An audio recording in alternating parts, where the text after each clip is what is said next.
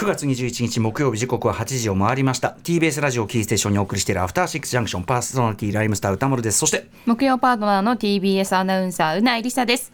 ここからは聞けば世界の見え方がちょっと変わるといいなな特集コーナービヨンドザカルチャーです。はい、えー、今かかってるのはもう何回かけてんだってことですけどね、うん、映画ザ・ファーストスラムダンクのオープニング主題歌ザ・バースデーラブロケッツでございます、えー、こちらに載せまして改めて今夜のゲストもご紹介しましょう。まず一人目 NBA 日本公式サイトの編集主任大西レオさんですこんばんは。よろしくお願いします。よろしくお願いします。そして、世界共通の言語、数字を使ってバスケの魅力を伝えるバスケットボールアナリスト、佐々木クリスさんです。こんばんは。よろしくお願いします。よろしくお願いします。よろしくお願いします。ということで、えー、まあまあ何度聞いても上がってしまうというのは事実というかね、そうでございます。えー、ファーストスラムダンクのテーマでございますが、ということで、えー、お二人にね、まさにそのファーストスラムダンクの話というかね、していただいたんですね、前回はね。1月12日、はい、あ結構前だね結構前です、そう、うん、はいその時は専門家が読み解く「ザ・ファーストスラムダンク特集だったんですけれどもクリスさんは6月12日月曜日のカルチャートークでワールドカップの見どころ予想もしていただきました、うん、はい、はい、ということで実はですねお二人のやっぱりいろんなバスケ特集していただいているのでリスナーの方のやっぱりなんていうかなリテラシーもすごい上がってるというか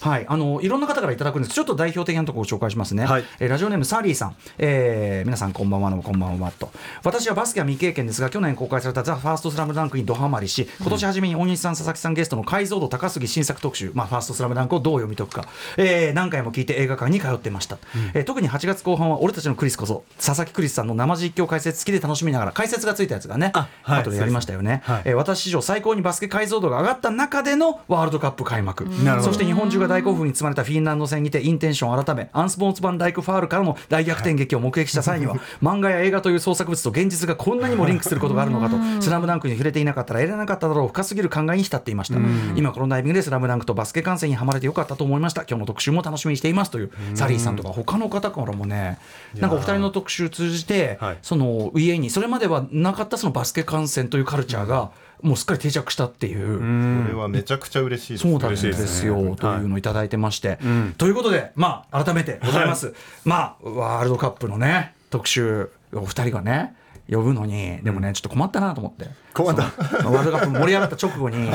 聞いてたらセッションねクリスクリスさん出て話したんですよ、はいはいね、それ聞いて「あれ?」っていう「あれ？これどうしよう」っていう、ね、真面目に話してました、うん、普通普通にできねえじゃん。普通にできないのでやっぱりうちの番組ねあのカルチャーキュレーションプログラムなのでやっぱりうちの番組であればこういう切り口でやらせていただきますということでお送りしましょう。今日の特集はこちらです漫画みたいな劇的瞬間が続出。ならば、超盛り上がったバスケットボールワールドカップ2023を本当に漫画に例えて漫画っつってもスラムダンクね。例えて解説する特集。すいませんギミックがねやっぱりどうしてもあのビバンならの茶番を入れないと、ね、い。けない番組のイズムでございまして。茶番してきました、はい、ということで、うん、はい日本フィリピンインドネシアの3カ国共同で開催されたバスケットボールワールドカップ2023はドイツの初優勝で幕を下ろしました、うん、日本代表がワールドカップでアジア勢1位となり48年ぶりに自力でのオリンピック出場を決めましたが、うん、その試合内容はまさに劇的。漫画でもなかなかないぞという逆転劇の連続でした。はいえー、ということでこの盛り上がった大会を、まあ、我が番組的に何かね、お二人の力を借りてやるならば、うん、まあまた「スラムダンクかよってあるかもしれないけど、まあ、最後にちょっともう一回、はい、もう一回コールスらせていただいて、うん、えー、まあ、その「スラムダンクと比較しつつ、まあ、なんならその「スラムダンクを超えているというかね、はい、まあ、そちょっと違うよと今のバスケはさらに進んでるよというところも含めてお二人にご解説いただければと思った次第でございます。よろしくお願いいたします。よろしくお願いします。ということでお二人のご紹介改めてしておきましょう。あその前にじゃあ、えっと、スラムそうだワールドカップとスラムダンクについてということで。はい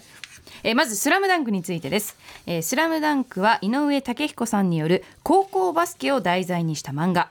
赤毛の野生児桜木花道。クールな天才ルカワ楓キャプテンのゴリこと赤木。スリーポイントシューターの三井久志。小柄で熱い宮城亮太といった湘北高校バスケ部の活躍を描き日本にバスケブームを生み出すヒットとなりました。そして去年12月作者の井上さん自身が監督を務めた「ザ・ファーストスラムダンクが公開されこちらも興行収入157億円の大ヒット。その後今年8月31日まで長らく上映されました、うん、あのついに、まあ、なんていうか本場と言っていいのか、アメリカあバスケの本場アメリカでも公開されてやっぱ評判がこんなにバスケットボールのことを分かってる映画は他にないって言って、うん。あのもう大絶賛でしたねあやっぱアメリカでも。素晴らしい。多分他の実写版とか、うん。それこそレイアレンが出た「ヒーゴってゲーム」とか、うん。あのカルチャー含めてめちゃくちゃ面白かったですけど、多分バスケの試合がここまでリアリティあるのは、うん。確かに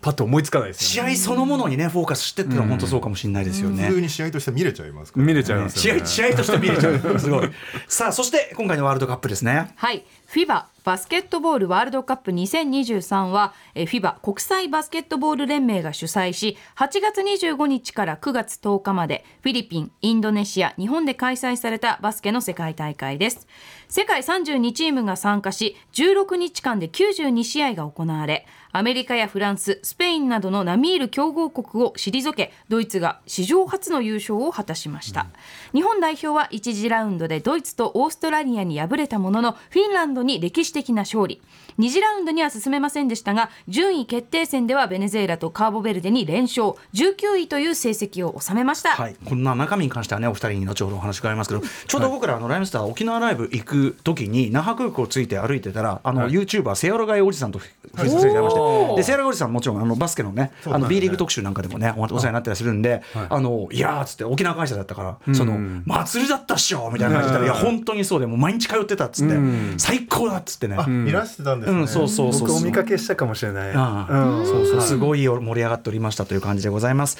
えーということで改めて本大会、えー全体を通じてどのようなご感想をお持ちでしょうか、じゃあまずは佐々木クリスさんからお願いします。はい、あの日本代表の躍進もねさることながら本当に世界もこうアメリカやフランススペインそれからオーストラリアも僕優勝候補に挙げてたんですけど、うんうん。まあ、そういったチームが敗れて、えーまあ、史上7カ国7カ国目なんですよ、わずかに、うん。えドイツが初優勝で、まあ、それぐらいこう世界のこうバスケットボールが本当に群雄割拠になったなっていうところも踏まえて、まあ、ラトビアの躍進などもありましたし、うんうん。まあ、セルビア代表も国に帰ればもうね、うん。あのヒーローたちが帰ってきたみたいな感じで迎えられたりだとか、んもう本当世界各地でその熱っていうのが感じられた大会だったんじゃないかなって思いました。バ。スケットボールそのものの全体的な世界的なこうなんていうか底上げっていうか人気の盛り上げにもなってるってことですかね。そうですね。これワールドカップの意味そのものですね本当にね。ああ本当にそうだと思います。ね素晴らしい。そして大西さんいかがだったでしょう？はい、でも僕もまさにそこでやっぱ世界のレベルの高さだったりとか層の厚さっていうのが出てきたなっていうのがやっぱりとても印象的で、結構大会前あのアメリカだけじゃなくて他の国も結構 NBA 選手の辞退っていう発表が結構続いちゃってこれ大丈夫かなっていう感じにちょっとなったんですね、正直。まあちただょっとねワールドカップあるあるというかサッカーとかもたまにあるやつですよね。ただこう蓋を開けてみたら本当にどの国もその結構キープレイヤーが抜けちゃった国がど、あの上がってきたりだとか、うんうん。すごくこう躍進するチームっていうのが出てきて、んでなんかこう NBA 目線でいくとあこの選手世界大会だとこんなに活躍しちゃうんだみたいなのがあったりとかあるよね。そういう楽しみ方ができたのでやっぱりその NBA ファンだけでな NBA ファンにしろ普通にあのその国際バスケを見てる人いろんな人がたいろんな形で楽しめるぐらいこのどんどんどんどん世界的にレベルが上がってきてるのって本当いいなと思いましたね。それでもすごい素晴らしいですよね。そのそれまでこう例えば一般のそのまあ視聴者とかは知らなかったような選手がそこで本当にスポット浴びて大活躍して、あこんな人いるんだとか、うん。いやこれ今回も、あはい日本ってこんなにはいなんていうかかっこいい言い方あれですけど、うん。かっこいい人たちこんなにいるんだと思って。魅力的なね選手たちがいっぱい。はびっくりしました。結構それぞれなんか技というかキャラも違うっていうか、うん。はい。なんか層の厚さも感じましたしすごく良かったですよね、そうですよね。はい。お二人はどんな感じでこの大会関わられてたんでしょうか？はい、あの僕は主にはい。地上波のテレビ中継、解説。解説を。熊崎君は絶賛してましたよ。もうやっぱね、サークリさんの解説つくとつかないと全然理解度が違うっつって。本当ですか、うん。最高っつってた。ありがとうございます。うん。さすが。はい。解説。そしてレオさんは？僕は普段だったら取材しに行く立場なんですけども今回試合運営の通訳っていう形で入って、あのバスケットボールの試合ってその音響照明とか映像とか、まあ、なんならだとダンサーさんだとか、うん。うん。あの出し物だったりとかいろいろあるんですね。それこの演出チームが海外から派遣されるんですよ国際大会って、ただ手を動かすのは日本人なので、うんそこにこう入ってハブとして通訳でこういっぱい指示を出すみたいなのをうんコートサイドでずっとやってたので、うん。20試合全部横でこうやって立ちながら指示を出しながら中枢にいたんだ。ね、中の人はね、完全に中の人はい。これ結構ねメールあのちょっと時間ないんでご紹介しきれないけど、あの、はい。大西さんのそういう活躍をちゃんと皆さん目撃してて、あの本当にあのお疲れ様でしたっても来てるんで、ぜひ後で。ありがたい強化試合なんかはねコートサイドでカメラも構えよ。く見切れてたもんね。こんなになんか SNS に投稿されるスタッフっている あそう。でもいやそれはもう大変お疲れ様。お二人とも本当にお疲れ様でございました、でまあ特に盛り上がったのはやっぱり2戦目のフィンランド戦っていうか、やっぱドイツ戦はちょっとなんかあの壁があるのかなっていう感じがするような試合の感じだったし、フィンランド戦も正直すいません。本当にすいません、あの 俺結構途中まで見てたんだけど、その第4クォーターのね途中ぐらいまで、でああもうこれダメだなみたいになって。でまあすいません。ちょっと他にもいろいろやることあるもんね。まあいやお忙しいです大声ですいませんけど。で、そうで帰ったらその後が もうバカ俺っていう感じだったんですよね。まあそこから盛り上がってどうでした？でも実際ね、もうお二人から見ても。いやー劇的でしたね。しびれました本当に。まさかって感じですよね。ん。結構何点差でしたっけだってその。あ最大18点差ですかね。はい、ね、あんま時間もない中でね。そうですね。すすごかったよ、うん。もうガンガンでその周りも、まあ、当然日本国内もはい。国を挙げてだいぶこうもう本当にぐーっと盛り上がっていく、そういう感じっていうのは実感されましたか、うん。まあ、やはりフィンランド戦に勝利したことで、えーどんどん注目していただけたのかなっていうふうに思います、うんうん。まあ、ヨーロッパ勢に日本代表男子が勝利するのも初めてだったので、うんうん。まあ、そういう枕言葉もつくとうん。すごくお茶の間にも響きやすいっていうのもあったと思いますし、確かに確かに。うん。あバスケットってこんなに強いんだとか、世界レベルでやっぱり戦えるんだって思ってもらえることが、うんうん。まあ、一つのきっかけになったんじゃないかなというふうには思いましたね。大西さんいかがですか？そうですね。今回本当にあのテレビ局含めていろんなメディアが結構頑張ってこう宣伝し,、うん。しようとしてくれてたのが大会前からあったんですけど、うん。うんそこにちゃんと勝利っていう形で、ん。こうできたのがはい。やっぱり、あの勢いづいたっていうのがあると思うんですよね。うん。ね。まあ、いろんな選手いるしその前から言ってる渡辺裕太さんとか、はい。ついに完全に国民的知名度を得たというかね,、本当にそうですね。ねことですもんね。いやーありがたい。本当にもうチーム のリーダーとしてっていうか。そうですね。ね。うん。なんか本当にそうですよ佇まいとかさそのアティチュード、はい。その例えば客席あのそのなんだスポンサー席が空いてんのとかちゃんと怒ったりとか、うんうんあとその客席の煽りもさこあの、ここ上がるとこだからみたいなのとかさなんかさなんていうかこうティーチもしてるっていうかさちゃんとこう啓蒙も同時にしてる感じとかもあるし。分かってますよね、うん。素あとなんかチームのエモーションみたいなものもさ、あこんなエモい人なんだみたいな、あー確かに。なんかそこもすごいこう見ててグッとくるあたりでしたね、うんやっぱね。やはりこのワールドカップに向かうにあたって、まあ、退路を断って臨んでましたよね。うん。うん。まあ、これでね。ね。うん。明日動けなくなってもいいからっていう思いで参加されてるのがすごくなんか本当に情熱的な方だなっていうそのをうなんですよね。感じました。だから彼がやるんだったら、うん。あの NBA プレーヤーのあのチームのハートソウルの渡辺裕太がやるんだったら、うんうんうん。僕らもやらないといけないよねっていう意味で、うんうんうん。いろいろこうパッションが飛び火してったなっていうのはありますね。なるほどなるほど。でですね、まあ今日はちょっとそのまたまたね「スラムダンクに例えてというのを一応定しあのあの形式を取っていますけど実際まあげ本当にそれぐらい劇的っていう感じありましたか？お二人から見ても。あフィンランド戦は劇的でしたね。で実際僕も、えーライブでこうつぶやいて、ん。えこれ三能戦って実際ポロッと言っちゃっうんうんうんたっていうところはありました。戦かと思うようなはい。劇的さがあった。そうですね、うんうん。で、まあ、前半のあの比江島選手が得点をつないでくれたっていうところが、まあ、例えば原作だと、うん。こういろんな駆け引きがあって、花道が川田弟を凌駕して、なんか局地戦を制して、なんとかこうリードして三能戦終わる、うん。まあ、これは「ザ・ファーストスラムダンクにはない描写なんですけど、うん。うん。うん。まあ、比江島がそういう局地戦でちょっと、まあ言わして、うんうん。えーちゃんなんとか食らいついてた、うんうん。でも一気に三能に後半まくし立てられた、うんまあ実際歌丸さんが、うん。えーテレビを消してしまった。本当ダメだ俺ごめん。は いあのゾーンプレスの前にねやっぱ絶望的になる、んうん。悲観的になるのはね,、ねはいちょっと仕方ないなと思いつつも、うんうん。まあそこからまあこう富永が当たったりだとか、うんうん。まあ最後は、えーこうねこうアンスポーツマンライクファール、うんうんさ先ほどのね。あのメールありましたよね。あの瞬間ですもん僕も、うんうん。あのテレビ局で実際見てたんですけど、うん仕事しながら、ええええ。あのつぶやつぶやいちゃいました三能戦って。三能戦って、うんうんうん。でそこから次に来る河村がなんかこういよいよなんかルカワになったなって思いましたね個人的には。うんこれあのあれですよね「サラマダンク」の単行本の中で、えっと、15巻のあれで井上武彦先生がコメントしてることもちょっと予言的だみたいなそうなんですよ。あの著者禁煙あるじゃないですか、あの背拍子のところ、そこにいつも先生その思いを毎巻こう書いてるんですけど、そこに15巻はこうたまにこんな接戦ばかり続くわけないとか、やっぱり漫画だからといったお手紙をもらうことがあるけど、とんでもないと。現実の試合は時にもっとドラマチックだ。悔しいけどそうなんだって書いてたんですよね。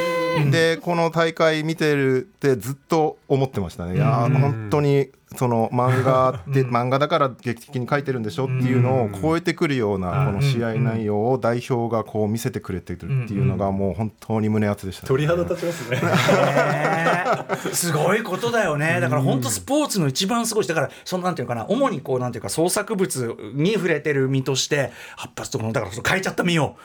そのスポーツ超えてくるんだなみたいなこっちのこういう見切りみたいなのはいいなね。すごすぎと思った。うん。ちなみに井上武彦先生といえば、はい。あの現地にいらしてたんですよね、ずっとね。うん。うん。いらしてましたね、うんうん。僕は、まあ、フィンランド戦に日本が勝ってでオーストラリア戦があってその次のベネズエラ戦ですね、うん。はい、あの初めて会場でお会いして、えーあ。これまでお会いしたことがなかったのでもう結構あの浮き足立ってたと思うんですけどうんうん。お見かけしてあの気づいてくださったのであうん。の走ってうん。あのご挨拶させていただいて。井上先生も当然、まあ、試合とかそのご覧になってそのクリスさんの解説っていうのはまあご存知でというあことですそうですね。解説もすごくあの、うん。面白いとかワードチョイスがいいよねっていうふうに言ってくれたのですごいもうもう有頂天それからテレビ中継だったので僕としてはよしよしっていう感じで、は最高にもうつ力強いねい、それはね。モチベーション上がりましたしあとあの実況解説ん。コメンタリー上映というのも8月のこう下旬にあのやっていて僕もうん。務めさせていただいてそれをちゃんと僕のキャリアのハイライトの一つですってお伝えできたのが嬉しかったですね。ねえ、うん。大見さんはお会いできましたか？そうですね。あのちょうど僕が立ってあの 指示とか出してるところが、せあの先生の席からかあの帰っていく時の動線だったんですよ。うんうんうんなのでそのこう目があってこのか勝ってればすごいお互いこれ喜び合ってこう握手したりとか、うんででも毎回やっぱり次勝たないと意味ないんで、うん次だ次だってお互いこう声を掛け合うっていうのをやってたんですけど、最後のあの、まあ、カーボベルデ戦が終わった後にもうパリ五輪が決まって、でまあなんか祝勝会みたいのをバスケ協会がやられてたので、そこにちょっと挨拶しに行ったんですね、うんうんでそしたらその時先生いらしてて、んでそこでちょっといろいろ話すことができたのででその、まあ、アトロクで「スラムダンク特集やったってことを伝えたんですよ。そしたら「あ聞いた聞いた」って。お言っておいであれはあれは解像度高すぎだよっていうやばいいただきました井上先生いただきました高杉新作いただきましたでも笑いながら言ってましたね。えー晴らしい。高それは本当伝えたかったことだったので、まあ、直接伝えれてで本人もすごい喜んで聞いてくれてたみたいだったのでちょっと嬉しかったですね。だしそのいやこれは本当にね僕らにとっても嬉しいことだし井上先生もその長年その日本のバスケ界っていうのをある意味その育てるっていうかに尽力されてきたわけじゃないですか、それを留留学とかとか、はだからそれの結実した瞬間でもあったろうから、うん。まあ本当に、はい。なんか井上先生にとってもなんかある種こうその「スラムダンクそのなんていうの自分が作ってきた世界、しかも「スラムダンクの影響が現にいろんなことを与えてるから、はいなんていうのかな、うん。井上先生にとってもすごい大きなこの期間だったんじゃないかなって想像するんだけどね。ものすごい熱心に応援されてましたねやっぱり。いやちょっと待ってちょっと中身行く前からすでに熱いな。やばいなこれな。はい。ということでお知らせの後はまあ実際その、えー、とワールドカップのね日本チームとそのいろんなその場面の中で「まあ、スラムダンクと比較して、まあ、違う部分とか、はい。まあ、もちろん当然ねその昔の作あの作品だから今のそのさ、バスケットボールがさらに進んでいる部分とか試合展開的にさらに上行く部分とかそういうところも含めてですねお二人解説いただきたいと思います。よろしくお願いいたします。お願いしますお願いしよろしくお願いします。After Six Junction. 時刻は8時20分生放送でお送りしているアフターシックスジャンクション今夜はバスケワールドカップ日本代表の名シーンをスラムダンクに例えて解説だ特集です。ゲストは NBA 日本公式サイト編集主任の大西レオさんとバスケットボールアナリスト佐々木クリスさんです。改めましてよろしくお願いします。お願いします。お願いします。まあもうね井上先生もこほほぼ公認と言ってもこれは過言ではないお二人ということでよろしくお願いします。はい、ということでここからは初戦のドイツ戦から最終戦のカーボベルデ戦まで日本代表の印象的だったプレーなどをピックアップしつつ、えー個人的にこの、えー、とスラムダンクと比較してこのシーンが蘇ってきたとか、えーまあ、違う部分も含めてね解説を伺っていきたいと思います。早速いってみましょうまずはこちらです。ドイツ戦馬場選手の得点を生んだスラムダンクであまり語られないプレーとは？さあということで、はい。えーぜひはい、佐々木さんからお願いします。はい、僕がチョイスしたのはドイツ戦、ん。まあ、かなり日本が苦心していた前半だったんですけど、ね。第2クォーターのもう始まって、まあ、序盤ですね、あ馬場選手がこうオフェンスチームと連動させた流れの中で、はい。ダンクを決めたんですよ、ん。うん。この飛び込みのプレーだったんですけども、これちょっとねこう試合の局面は違うんですけども「スラムダンク原作をまあ読んでいくと、まあ、インターハイの神奈川県予選湘北対両南。実はここもセリフが全くないシーンなんですけど、あの残りゲームが50秒を切ってですね、ん。仙道が、えー魚住のスクリーンを使ってリバースレイアップを決めて68対66ちょっと一応スクリーンを使ってリバースレイアップも説明いただいてよろしいですか？そう申し訳ございません。はい。はい。魚住が仙道のマークマンの、まあえー横に立ちふさがって、うんうん。仙道のマークマンをの進路を塞ぐことで、うんはい。仙道がまあ中まで切れ込む、そういった状況が生まれて、でも今度魚住のマークマンが、まあ、赤木なんですけど、じゃあ赤木が止めるぞって言って仙道を止めに行ったところ、それそのブロックすらかわして、仙道がちょっとこう、えー正面からじゃなくて、まあ背面ぐらいの感じでバスケットを回り込んではいレイアップを決めるっていうシーンなんですよね。なん、なんかもうこれすごいど素人意見だけど、はい。すげえ角度とかすげえ体勢で決めんだなっていうことがいっぱいありました。なんかやっぱいやさすが。そうですよね。うん。うん。しかもそのなんていうのかなスピードがガーッとこうこっちの直線で進んでたのったらそのほとんど見てんのかなみたいな角度でパス出してそっからのドンみたいな。うんでなんかすごいこう生き物みたいなチームプレーみたいな瞬間がいっぱいあって、そうですよね、まあ、うん。角度の作り方それをまあパスの窓の作り方であったりだとうんうんうんうん。かそういうのはすごく日本は上手だったなって思いますしねうんで、まあその場面、ごめんなさい、はい、そうですね。これ、スラムダンクであまり語られてない、つまり今話したそのスクリーンを使った連携っていうのが、うんうん。ボールを扱ってる選手に対してかけるスクリーンが、まあ、いわゆるピックアンドロールとか、えーそういうふうに呼ばれるんですけども、まあ、この馬場選手っていうのは、まあ、チームメイトから、えーパスをもらった直後にスクリーンをかけてもらっているんですよ。でピックアンドロールのシチュエーションにすごく似ている。うんうん。うん。ただ、えー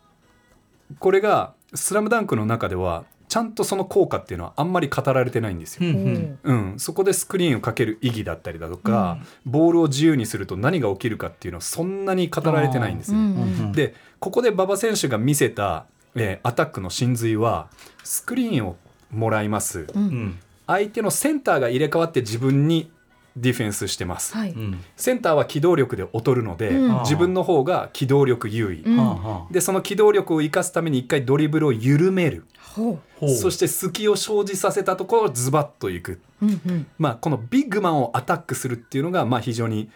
馬場選手ここで的確だったんですよ。ドリブルを緩めて隙を作る。っはいていうのがあるんですね。それでテ一瞬ビッグマンが安心したりだとか、うんうんディフェンスの、まあ、重心がうんちょっとバランスを変えたりだとか、うんうんそこが再びこうチャンスが生まれるんですよ。それってこうなんていうかリズム的なことなんですかね？あそうですねリズムを外すじゃないけど。あおっしゃる通り緩急をつけるに似てるんですけど、うんうんうん緩急をつけると同時に先ほどウタさんが言ったようにちょっとそのドリブルで斜め後ろに後退して、うんうんうん。あのフロートっていう技術なんですけど、うん浮く浮かぶようなこう、あ釣りの浮きのようにうんうんふわーふわっとした感じ。そう一回緩やかに入れて、うんうんそこからズバッといくみたいな、リズムがだからこうポンポンポンってきてるのがふわっつって狂ああそれわせるんだから取ったらドンってこう来るみたいな。そうなんですよ。だからその駆け引きがすごいなんかあのつかみどころないけど芯を打ってくる仙道のなんか駆け引きはにめちゃくちゃ似てるなみたいな。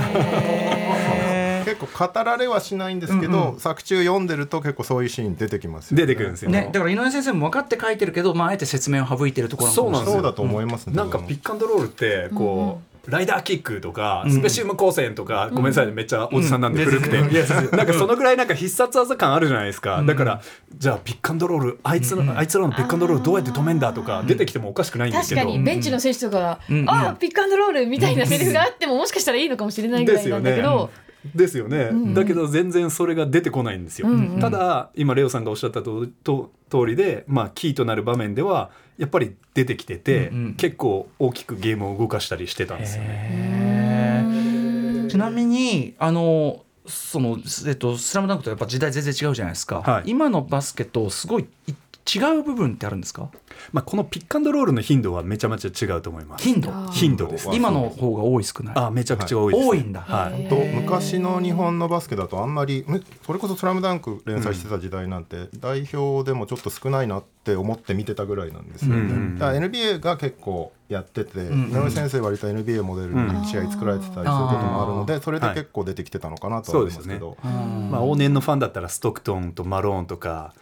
ペイトンとケンプとか、まあ、ちょっと組み合わせが出てくるんですよ、コンビが。うんやっぱり連携プレーなので、んうん。ただそれでもなんかそのパートナーがやっぱりあの時代の NBA も限定されてるっていうか、今のバスケは日本代表もそうですけど、うん。コートに少なくとも3人ぐらいは、そのボールをうまく扱えて、はい。ピックアンドロールを扱う起点側の選手が常にこう3人ぐらいは常時出てるような状態。なので全然頻度は変わってきます。なんかこれもだからすっごい素人な感じですけど そのそのなんていうかコンビネーションまさに、はい。瞬時にこっからこういってさっきとまた違う角度からこうなんていうかなあ,、はい。のフォーメーションみたいなのってもちろん覚えるぐらい練習してるんでしょうけど、うんうん。瞬時にジャッジしてこっちはいとかやってるわけですよね。うんそうですね。それがその本当に生きうまくいってる時ねうまくいってる時は生き物のようにはい。連携してて、うん。なんていうのかな、うん。でもそれ多分歌丸さんすごくいい見方で、あのトム・ホーバスヘッドコーチそんなにセットプレーをうんこう、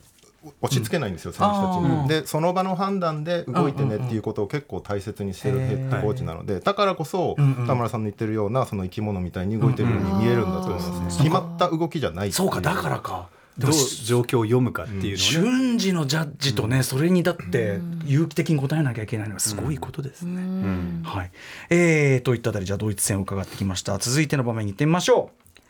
フィンランド戦はほぼ三能戦だ。うまさに。またここ来るかって感じですけどね。ごめんなさいね。ごめんなさい。まあでもフィンランド戦はとにかくでも盛り上がったし。そうなんですよ。あの単純にこう逆転劇っていうかね、はい。意味ではもちろんねそれはそうなんだけど、私い。ろんなスポーツを見ててこんな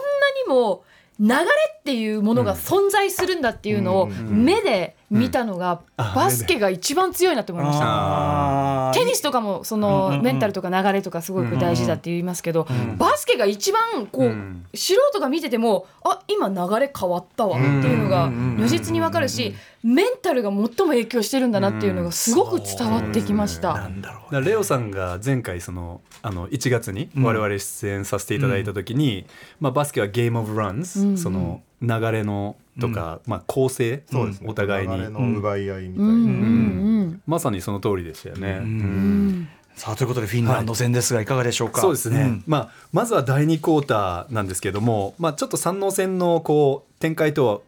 完璧に合致してるわけじゃないんですけど、もちろんもまあ、2クォーター残り8分30え富永選手が、まあ、ちょっと深い位置からディープスリーというものを決めました、うん。これは結構選手たちが一連の流れの中で、うん。最後は相手の、まあ、ディフェンスの連携ミスを、えー上手に活用したまたスクリーンをかけてくれてで富永選手が、えーオープンになってスリーポイントを決めた、うん。それからその直後に放ったスリーも、まあ、コーナーと呼ばれるコートの隅から、うん。えーここはまた、えー確かその時は馬場選手だったと思うんですけどディフェンスの視野のないところからスクリーンをかけてくれてスリーポイントを決めた、うん。まあ、これ序盤の三能戦の三井久志うん。多分「ザ・ファーストスラムダンクでも、あのスクリーンの角度がすごかったんですよって僕が前回、あの熱弁したのを覚えてくださってると思うんですけど、ここら辺の、まあ、赤木がスクリーンをかけてくれる、うん。宮城は的確にパスしてくれるとか、うん。落ちたら桜木が取ってくれるみたいな信頼感の上に、はい。あの富永選手のスリーポイントっていうのが連続できたんじゃないかなっていうふうに思いましたね。それこそ流れを作りましたよね。作りましたよね。うん。う。んスリーポイントがまたさ、まあもうし分かっちゃいたけど、これどの国のチームもそうだけどあこんなに打つんだっていうぐらい、うんうん。ほんしかも結構遠くから、ねはい。ラインの全然外からこんなとこから打たれたららもう防ぎようないよねっていう。ギリギリで打つものじゃだからなくて全然離れたところで本当に本当にバカ感想だけど、もうこの練習だけすればいいんじゃねえのみたいなや思っちゃうぐらい、はい。本当に打つし、ん。入る結構、フィ FIBA の国際大会のスリーポイントラインが NBA のラインよりちょっと中にあるんですよ。だから NBA に慣れてる選手はもうそこあむしろ。外からいけるんだそこから打った方が、いつも通りみたいな感じになります。むしろ離れたいんだ、うん。ただ NBA でも NBA のライン遠いのにそこからさらに遠くから今打ってますからね。そうですね、1メートル2メートルは朝飯前ですね。うん。でもねあの日本もやっぱり特にそのフィンランド以降はすごい入るようになって、ん。なんかすごいはい。すげえなと思いながまあ、ら、フィンランド戦ですね。目標とするその40%にほど近い39%台で入ったのでまあ、じゃなきゃあの逆転劇っていうのはおそらくなかったんじゃないかなって思うしそこはうないさんが感じた流れというか、すごいこう、モメンタム勢いを作るのに寄与していたのかなっていうふうに思いましたね。さあそしてフィンランド戦、はい、でそれでん。先ほどちょっとオープニングで先出しで話しちゃったんですけど、ん。2クォーターに少しフィンランドにこうまくし立てられるんですよ、うんうん。でちょっとフィンランドに余裕が生まれるんですね、うんうん。で原作の三能戦では三能はこのゲームに負けるとはみじんも感じてないっていう中で、うんうん。はい。まあ、あのミキオを投入してくるんですよ、川田弟。だけどそこに対して、まあえー桜木が凌駕して、えーまあ原作では前半リードしてやっぱり湘北が追われたっていうのが大きかったんですけど、まあ、ここでフィンランド戦2クォーター残り4分、えー半ですね、えー比江島がドライブしてエンドワン。フリースローも獲得、そしてその次ぐらいの攻撃で、まあ、ホーキンソンとの連携からホーキンソンに、まあ、イージー、まあ、決めやすいシュートを演出した、うんうん。ここで比江島が起点になって得点を重ねていかなかったら、うんもしかすると後半30点差ぐらい開いたかもしれなかったんですよ。そっか、うん。だからこのぐらいで点差を抑えてたことが重要っていう。そうなんそうですね。うんは比江島さんすごかったですね。各まあ番組。ね本当にこの試合の前半の比江島様々。ですい、よね。様々、だって最初の得点がね4ポイントプレーだったもんね。あの三井が決めたあのスリーポイント決めながらファールももらうみたいな、そうかそうかそうか。はい、うんうん、なんかあのなんかリバウンドとかわかんないけど何かが起こった後のリアクションもドイツ戦とかから来ると、なんか飛躍的に良くなってる感じがしたんですよね、うん。はい。なんかドイツの時なんかいまいちそこがうん。うまくいってない気がして、あおっしゃる通りでやはりワールドカップ初めての選手も多かったんですよ、うんうん。2019年のワールドカップやえ東京五輪に比べると、日本代表の年齢も若返ってましたし、そういった中で、まあ、河村選手とか初の舞台だし、まあえー渡辺選手と日本柱になっていたホーキンソン選手ですら、うんうんうん。ワールドカップは初めてだったんですよ。なのでドイツ戦は結構細かく見ていくと、うんアドレナリンアドレナリンが出過ぎてるのか浮き足立ってるのか、うん。ディフェンスの結構罠を張り巡らそうとしてるんですけど、ん相手が、まあ、引き金となるアクションをしたらその罠にはめるっていうところなのに、うんうん。まだ相手がそのアクションしてないのにそっちに動き始まっちゃったりしてて。そっか。先回りしちゃうというか。そうなんですよ。り力みプレーなんだ、うんそういうのもあったりして、やっぱりドイツ戦の前半は、ううんん、そう。バタバタしてるんですよ。あそういうことなんだ、ははあ、それもさすがですね、そういうとこね、うん。まあ、そしてフィンランド戦戻りますけど、はい。まあでもすごく点差開いてる状態で。そうですね。はい。まあなんといっても4クォーターの、うん。その、えー大爆発だと思うんですよね。で4クォーター残り4分35、まあ最大18点差、これ追いついたのが河村選手のレイアップだったんですね。で例えば三能戦後半2分50、まあルカが沢北とこう対戦の中でどんどん進化していって、うんうん。まあ、沢北を抜き去って川田兄のブロックをかわすあのヘナチョコシュートですね、を決めますよね。で赤木がここの男そこが試練みたいな、試合中に進化するのかみたいな、まあ、B リーグではあの活躍っていうのは見てたんですけど、うん。世界の舞台ではまだ見られてなかった河村選手の進化といいますか、うん。そういったものが見られて、まあ、試合中にこうどんどんどんどん成長する姿だったり、はい。ゲームへの支配力っていうのがすごくルカーに似てて。そうなんだ、うん。川村さん。でその後またいろんな駆け引きの中でこうパスも覚えるじゃないですかルカーが、うん。うんうん。えーその中で、まあ、今度ルカー何する？パスドライブ？いや忘れてるぜって言って、うん。スリーポイントを、まあうん。射抜くと、うん。で三能がタイムアウトみたいな劇的な感じになるんですけど、まあ、実際河村も NBA で昨シーズンオールスターにも輝いたマルッカネン選手が、はいはい。多分あれはかんもう感情といいますか、うん。単純に NBA プレイヤーのプライドで、うん。いやもう俺がつくよと。うん。もうあの周りはとにかくあの脇を固めてればいいから、俺が河村止めるみたいな、うんうんうんうん。シャニムに来てたところをそれ越しにスリーポイントまで決めてたので。かっこよ。いや本当すごい選手なんですよこのフィンランドのマルカネで去年とか代表でものす彼の活躍のおかげでなんならワールドカップに来れたぐらいの大スター選手なんですけどその上から決めるっていう。そうなんですよ、うん。うん。他にもあの連携プレーのスクリーンも、はい。もうホーキンソンにいらない。大丈夫みたいな。だからもう一騎打ちってい。うかもうここ大丈夫。任せていいからみたいな、本当に。なんかあ B リーグの河村が来たみたいな 感じありましたよね。え。っ、とあの大西さんいかがですか、はい、僕はその特定のシーンではないんですけども、そのジョシュ・ホーキンソン選手のリバウンドがやっぱりこの試合とても重要で。で確か19リバウンドぐらいしてると思うんですけど、まあ、大会通じて、うんあの平均10本以上リバウンド取った選手って2人しかいなくてそのうちの2人、1人がホーキンソン選手なんですね。へでそれぐらいやっぱ彼のリバウンドって重要でこうあのここでボールを取っておかないと、うん絶対ダメだっていうシーンでん。毎回取ってくれてたんですよ、うん。ドイツ戦はむしろそこで失っちゃって、あの決められて点差が広げられるっていうのがあったんですけど、その「スラムダンクももう何度も作中にリバウンドの重要性っていうのを解いてるんですね、うん。で結構もうそんなにそこをピックアップするぐらいリバウンドをすごい何ページにもわたってリバウンドを取ることを描写したりとか、ええ。そのえ湘北の安西先生がこう、うん。ブルってする瞬間はい。は桜木がリバウンドを取った瞬間だったりとか、それぐらいリバウンド重要っていうことをずっと歌ってる作品で,、でその中でこうホーキンソンっていう存在が日本代表に来て、ああしてこうリバウンドを取って勝利につないでくれたっていうのがやっぱりこう作品の、うん。ああやってリバウンドって大事なんだよっていうのをみんなにこう伝えてくれてたことがここに来てリンクするな重要性っていうのがやっぱはいりそうかって感じがする、先ほどねあのスリーポイントシュートの話出ましたけど日本代表もすごい打って入ってるって印象がやっぱありましたけど、うん。これまあ「スラムダンクがちょっと予見してたね感じっていうのはあると思うんですけど。確かにそうですね。やっぱり日本がやはり小柄なので世界と戦っていく上ではそのペースとスペース、アップアップテンポにプレーすることとスリーポイントを活用してディフェンスを引き出すっていうこれがまあトム・ホーバスヘッドコーチの、うん。まあ、え戦術の、まあ、軸になってるわけですよね。うんうんだからスリーポイントをそもそもたくさん打っていって、その脅威をすり込まないといけないっていうところで、えスリーポイントの対応まあほぼどの試合もおそらくシュートの4割近くはスリーポイントだったと思うんですね。ただ詩さんの印象とは実は裏腹にですね、うんうん。決定力はホーバスさんが掲げていたん。世界に戦うために必要な40%ではなく、ん。5試合通算では31.3%、おーちょっと低めはい、これは僕がまあ高校生大学生でも欲しいなと思う3回に1回という確率にも至ってません、うんう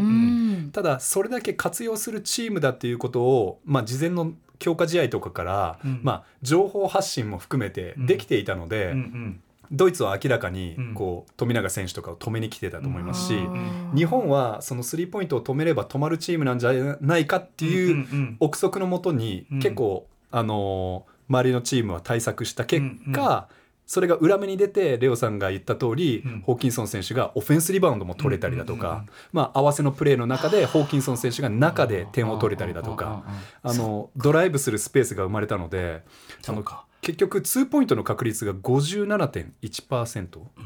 これはちょっと日本代表が世界相手に残せるとは僕はちょっと夢にも思ってなかったはい。数ポイントの確率を引き上げることにつながったんですよ。まあ、中が空いてたりとかってことですよね、うん。スリーポイントを警戒してっていうのがあるから、だから抑止力としては機能してたってことですよね。そうで。す。引力がね引力があのやるかもっていう引力は。そうです。れをそうですそれを感じさせることが重要だから。重要だったんですっていうことなんですね。うん。なるほど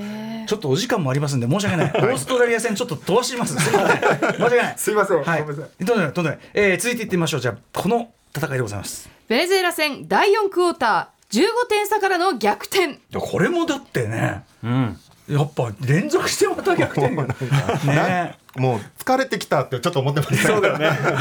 毎回劇的だってうちは劇的が続きすぎて、ね、心臓が持つかなみたいなねうんはい、えーいかがだったでしょうかこの試合は。うんどうでしょうじゃあクリスさん。あそうですね。まあこの試合も結局比江島選手がキーマンになりましたよね。うん。でまあ4クォーター最大15点差残り8分だったので、ええ。もうギリギリの時間だったと思うんですけど、うんうん。まずここに風穴を開けたのは比江島選手のステップバックスリー、ステップバックスリーって改めて。はい、これはまああの後方に下が下がるようなステップを踏んで、うん。相手との、まあ、ディフェンダーとのちょっと、えースペースですね、うん距離を取ってスリーポイントを放つうんというような動きです。うん。はい。でまあ、ステップバックスリーという概念がそもそも「スラムダンクにはなかったうん。ので、あまりその時代にはということでしょか？そうの時代にはピンとこないと思うんですけど、うん。まあ、ここはスリーポイントでシュートを打ち切る重要性が、まあ、そういう技術に、まあ、年々つながっていったのかなというふうに思うんですね。うん。で、まあ、ドライブを意識させて後方に逆に下がって打つっていうことなんですけど、まあ、この4クォーターの比江島17点上げるんですけど、うん。やっぱり先導っぽいなっていうふうには思いました改めて。うんうん。で湘北と両南後半残り、えー5分ぐらい切って61対48、まあ、両南側なんですけど、うんうん。もう完全に劣勢なんですよ。うん。でこうチームが鮮度とにかく点を取ってくれと、うんうん。それまでは福田とか、あの他の選手たちに点取り役を任してたんですけど、ここからいよいよ鮮度が自分のその最大の魅力である得点を取りに行くっていうところを、えー打ち出してきていて、ん。僕はこの大会前に最年長の比江島選手の、まあ、1対1で個の力で相手を凌駕できる能力って絶対必要になると思ってたんです。ね、まさしくそれがまあ発揮されたゲームだったのかなっていうふうに思いました。うんなるほど。はい、えー、そしてじゃあ大西さんいかがでしょう、えっと、僕こう「スラムダンクですごく好きなシーンがあって、あの海南に陣宗一郎っていうこう、名スリーポイントシューターがいるんですね、うん。で彼のこう階層の話で、ん。最初はそのセンターとして入ってきて、ん。ただこの監督からちょっと線が細すぎるし力もないしちょっと厳しいなっていうふうに評価されちゃうんですけど、はい。そこからものすごく練習して、名スリーポイントシューターになるっていう話なんですけど、比江島選手って最初にこのトム・ホーバス体制になった時にはい。もともとドライブを武器に独特なリズムで抜いていくことを武器にする選手だったんですけど、トムさんはこのスリーポイントをとにかく打つっていうことを一個掲げてたので、まずスリーポイントを打つっていうマインドを持ってくれっていう指令を出すんですね。で比江島選手もともとうまいんですけど、そんなに本数打つタイプじゃないんですねスリーを。ただそのトムさんの体制になってからは、やっぱ B リーグの数字とか見てると、比江島選手スリーポイントをやっぱ上げてるんですよ、本数を。でそれはこうゆ代表にこう、自分が今まで武器にしてたことだけではダメだ、スリーポイントが打てないとダメって言ってそこでこう必死にスリーポイントをこう、どんどんどん伸ばしていってでそこに来てこのベネズエラ戦で7分の6決めるんですよスリーポイントを。そのこう現実をねこう突きつけられて、そこで必死にこう食らいついて食らいついて結果を出すっていうのがこのジンのその言われてスリーポイントのシューになっていった姿とこの比江島が言われてこのなんならその当落線上にいたんですよね代表。うんそうですね。そこでちゃんと結果をつないでつないで最後にこういうだ一番重要なところで結果を出すっていうのが本当にちょっとダブってグッときましたね。なんかもともとその切り込んでいくような人が、はい。こうそれこそ一個引いてボンって遠くから打つなんて、これやっぱなんていうかな勇気勇気いるうんアクションになるってことですかねやっぱね。そうですね、うん。ただ逆にそれが入るようになると警戒されるのではい。ドライブしやすくなる。んですよそうか、そっちも使える。だから、もともとの武器も両方使える。はい、なのでレオさんがおっしゃったそのスリーポイントも増やしたんですけど、昨シーズンはそのフリースローをやっぱり獲得することも増えていったんですよ、うんうんドライブしてアタックも上手くなったしもともとは技術でじゃあ逆にドライブした後も、なんていうんですかねスルルッと抜けて、えーコンタクトせずに接触なしに決めるっていうのがうまいタイプだったんですけど、やっぱり接触もしつつそれでも決めるっていう風にどんどんどんどんダイナミックになっていったんですよね、うんうん。でより完全無欠なプレイヤーになっていったんじゃないかなと思います。普段本当にひょうひょうとしてる方なので なんか何考えてるかよくわからないような感じなんですけど ものすごく苦しんでたと思うんですよね、うんうんうん。この代表活動において。それがああやって結果が出てやっぱちょっともうぐっと本当きちゃいましたね、今やでもその両方できるっていうかどの場面でもはい。に対応したことができるってなんかそれこそ今のプレー感っていうかうん。なんでしょうからそれにふさわしく進化したっていうかそうですね。ことなのかな。はうんでも大活躍したね大活躍。はい。素晴らしかった。さあそしてベネズエラ戦、い、うん。えーそうですね、うん。はい、で4クォーター1分55ここはチームでディフェンスで守って河村選手と馬場選手がいい連携からスティールして速攻、で比江島選手がエンドワンファールもらいながらレイアップ。で75対74、これはこのワールドカップのハイライトの一つじゃないかなって個人的には思ってますね。ねえ。どこれ現場で見てるとそのここれだけのこうなんていうのか本当にスレスレの逆転とかって、うんもうす疲れるって言ったけど どうよいやもうむちゃくちゃでしたね。いや僕だから中継中も言ったんですけど立ち上がってましたし、うんうんヘッドセットしながら、うんうん。マイクもつけて、ん。あの途中から「ごめんなさい応援になってますね」って 自分で言っちゃいましたからなっちゃうよね。僕もインカムつけてダンサーさんとかに急出ししないといけないのにもう完全にガッツポーズしながら。いやしょうそれはもうそれはもう。そうそう。できればそれを「スラムダンクの劇中のねこう背景の一人としてね描いてほしいぐらいですよね。さあじゃあ最終戦いきますかね時間的にもね、えーはい。カーボベルデ戦でございます。ごめんなさい、言っちゃったカーボベルデ戦。スラムダンクを超えて日本代表が目指す姿とは私が読んじゃいました、さあ最終戦。はい。最終戦。まあ最終戦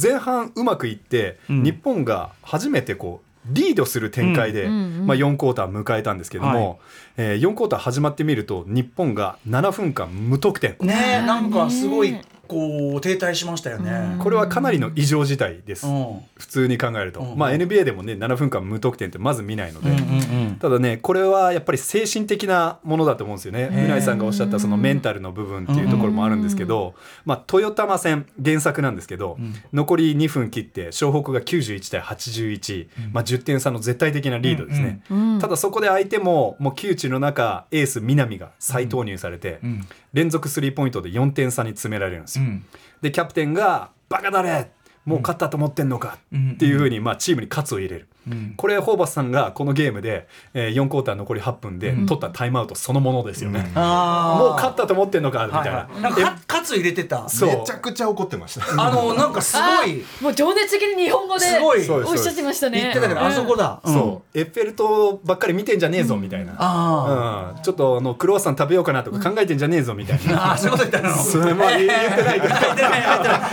でもすごいこう 本当に。パリが見えてきちゃったんですよね、うん。そのパリの切符が。そうなった時にやっぱに人間ってこう逃げ切れるとか、うんうんその勝利をこう掴み取るっていうよりは、うん守消極策に、はい、回っちゃうとやっぱり落とし穴ってありますよね。そうか。守りに入る、まあ雑念だよね。それは勝負においてはね。そうか。でもそれをじゃああのカツ入れられてやっぱ空気変わったんですか？変わったと思いますけど、うんうん即座には変わらなかったですね、やっぱうんうんそれがまたあの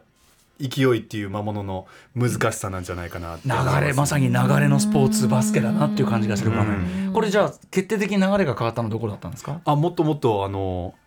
もう4分切ってからとかになってきましたね、ようやくえ川村選手が1回打開してくれて、ん。であとはまた、えーそうですね。まあ、ホーキンソン選手が奮起してくれたりって、うん。最後はねホーキンソン選手のうんうんスリーが決まりましたけど、大活躍でしたね、うん。あの一番の肝は相手に2メートル21のセンターがいたんですよ。うんうんその選手がもうリバウンド取ってそのまま流し込んじゃったらこれはいよいよ逆転されるかもっていうところをもう4人がかりとかでそれを潰しに行ってその選手がボール下げたところを川村選手がはたいたり。うんうんうんでそれで彼がイラついてテクニカルファール吹かれたんですよ。うんうんうん。それでなんとかしのげたっていうところはありますね。大西さんいかがですか？はい、僕はその前半に富永選手がもうディープスリーを連発してこう、あの前半確か4本打って4本全部決めるっていうのがあったんですけども、むちゃくちゃな活躍してたんですね、ただ富永選手そこまであの試合によっては全然あの入ってなかったりとか、結構苦労してる感じがあったんですけども、最後の試合でああやってこう活躍したっていうのが結構この今後の日本のバスケあとこのポストスラムダンク感が感じられたなと思っていて、などういうことかというと日本のバスケ界においてスラムダンクが担う役割ってめちゃくちゃ大きいんですね、やっぱりあの、まあ、こうしてこういう特集組んだりとか、何かと、ね本当に NBA 見てても、あの普通に B リーグ見てても、あ今のシーンあの特にみたいだね、みたいな話をすごくするんですね。でやっぱりそのその後に最近この「ザ・ファーストが出てものすごく人気が出てこう勢いづけてくれたっていうのがあってそれが8月31日に最終上映を迎えたじゃないですか。でその後に初めてやった日本戦がこのカーボベルデ戦だったんですよ。なのでその1年間あのスラムダンクが支えてくれていた、その中でスラムダンクが終わりました。でその中でこう次世代の富永選手の活躍っていうのが見れたっていうのって、やっぱり富永選手って、スラムダンクのの作中に出てくる選手だと一人もいないんですよ、なぜならそんなプレースタイル存在しなかったんですよ、そうですね。30年前は。本当に NBA でもここ10年ぐらいに始まったようなことを今富永新世選手代なんだがやっているっていう。で日本の代表の選手がそれをやっているそこまで日本のレベルが来たんだっていうのが、今まで「スラムダンクが作り上げてきてくれたところに、さらにこう次世代が乗っかってきたっていうのがこのポスト「スラムダンク感が見えてきてあーちょっとこれ次のステップに日本いけるって思いましたね。なるほどなるほどなんかよくできたもんだね。8月31日の。親離れができるようになってくるのかなそういう意味では。まあ今後もきっと「スラムダンクにもうめちゃめちゃお世話になるんいですけどやお世話にはなりますよね。さあということで、えーちょっとお時間近づいてきてしまいましたが、えっ、とね、あのでもさそうだ「スラムダンクの話もう一個するならさ、でもやっぱ本場 NBA NBA の国アメリカっていうのがさドンとして、まあ、あるとしてもなんか「スラムダンクの国だぞっていうなんかそういうこうなんていうのかな誇りっていうかさ日本がね。うんある感じってうんあるなって思っちゃったなんかい。やそうですよね。うんそう世界に誇っていい文化だと思います。なのでなのでこんな特集も組ませていただきました。めちゃくちゃ難しかったです。いやごめんなさいごめんなさい本当すみません。ね本当に茶碗すみません。いやいやスラムダンクなんか本当にアンセムになったなっていう感じもあって、その第ゼロ巻カーボベルデ戦終わった後の大合唱だったんですよ、え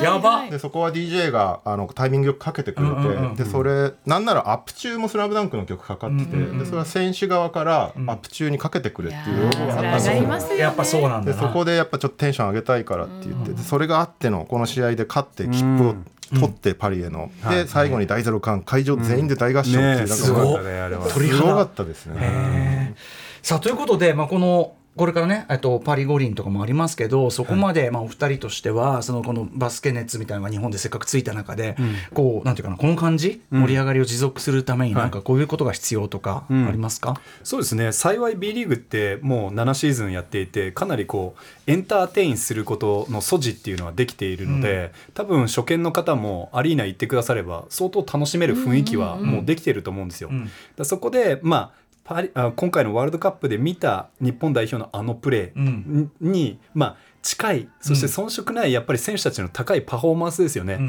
ん。やっぱり一本のシュートの決定力一つとっても、まあ、期待を裏切らないとか、うん。やっぱり日本代表選手が活躍するところとかやっぱスター選手が活躍するところを見たいはずだと思うので、やっぱりスターがスターたるゆえんを、まあ、毎試合見せていくっていうことが何よりも大事なんじゃないかなとは思いますね。なんかリスナーの方でもお二人の特集聞いてからその B リーグで地元リーグ応援するようになったとか、うん。そういうメールも本当にいただきますから、うん。本当にそういう感じですね。そうですよね。大西さんいかがでしょう？そうですね。僕はどうしてもそのメディア側の立場にはなってしまうので、まあ、この勢いを失わずにどうちゃんと伝えていくかっていうのはやっぱ一個課題としてあってで、まあ、バスケットボールが楽しいっていうのはすごく伝わったと思うんですよ、あの一般層の方にも。ね。本当にか親戚とかからも普通に連絡来ましたが見てたよっていう感じで,、でそれを、まあ、1年後にパリオリンピックがあるっていうのは分かりやすいので、ん。そこに向けてどうやって向かっていくかっていうのをまあ考えながらやっていかないとなとは思う思うんですけど、まあねあと6-2とかにもぜひお世話になりたそうそういなとそれはもちろんもちろん。もちろんもちろんのことでちょっと遅い時間になっちゃいますけど。あとなんか各選手がやっぱすごい完全に認知されたと思うから。そうですね、それは大きいですね。ね。飲み屋とかでいちいち説明しなくていいのがすごい助かります、それはすごいねお大きいしなんか今後見る見見るたびになんかたちゃんと普通にストレートに楽しめるようになる素地ができたかなっていうのは本当に大きいかなと思います、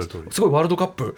のなんか良かったね。いいワールドカップでした、本当に本当に最高でした、はい、ということで、えーお二人から最後にお知らせことなどお願いします。まずじゃあクリスさん。はい、あの間もなく B リーグも開、えー幕を迎えます。そこに向けて、えー準備してます。で、NBA もえー10月25日かな、うん、えー開幕。こちらも日本人の NBA プレーヤー2人とも、えー開幕戦出場するので、まあこういった中継など携わらせていただくと思うので、はい、あの、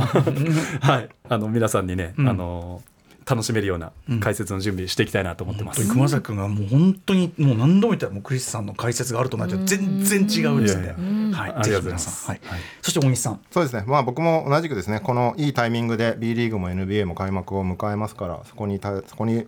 いかにこう楽しんでいけるかっていうのは、まあ、僕もあのポッドキャストだったりあの YouTube 番組だったりでいろいろと簡単にバスケ説明したりしてますので、そういうのを合わせてはい。楽しんでいければいいなと思ってます。相変わらず私ねすみません土弱者に向けてこうちゃんとね分かりやすく解説していただいて、いやいやいやはい、あと苦痛になってもぜひちょっとなんかぜひぜひ。全然もう通ですよいやそんなそんなことそんなことはないですからはい。ということで本日はバスケットボールワールドカップ2023をスラムダンクになぞらえつつ解説いただく特集をお送りしました。佐々木クリスさん大西レオさんありがとうございました。ありがとうございました。ありがとうございました。After Six Junction.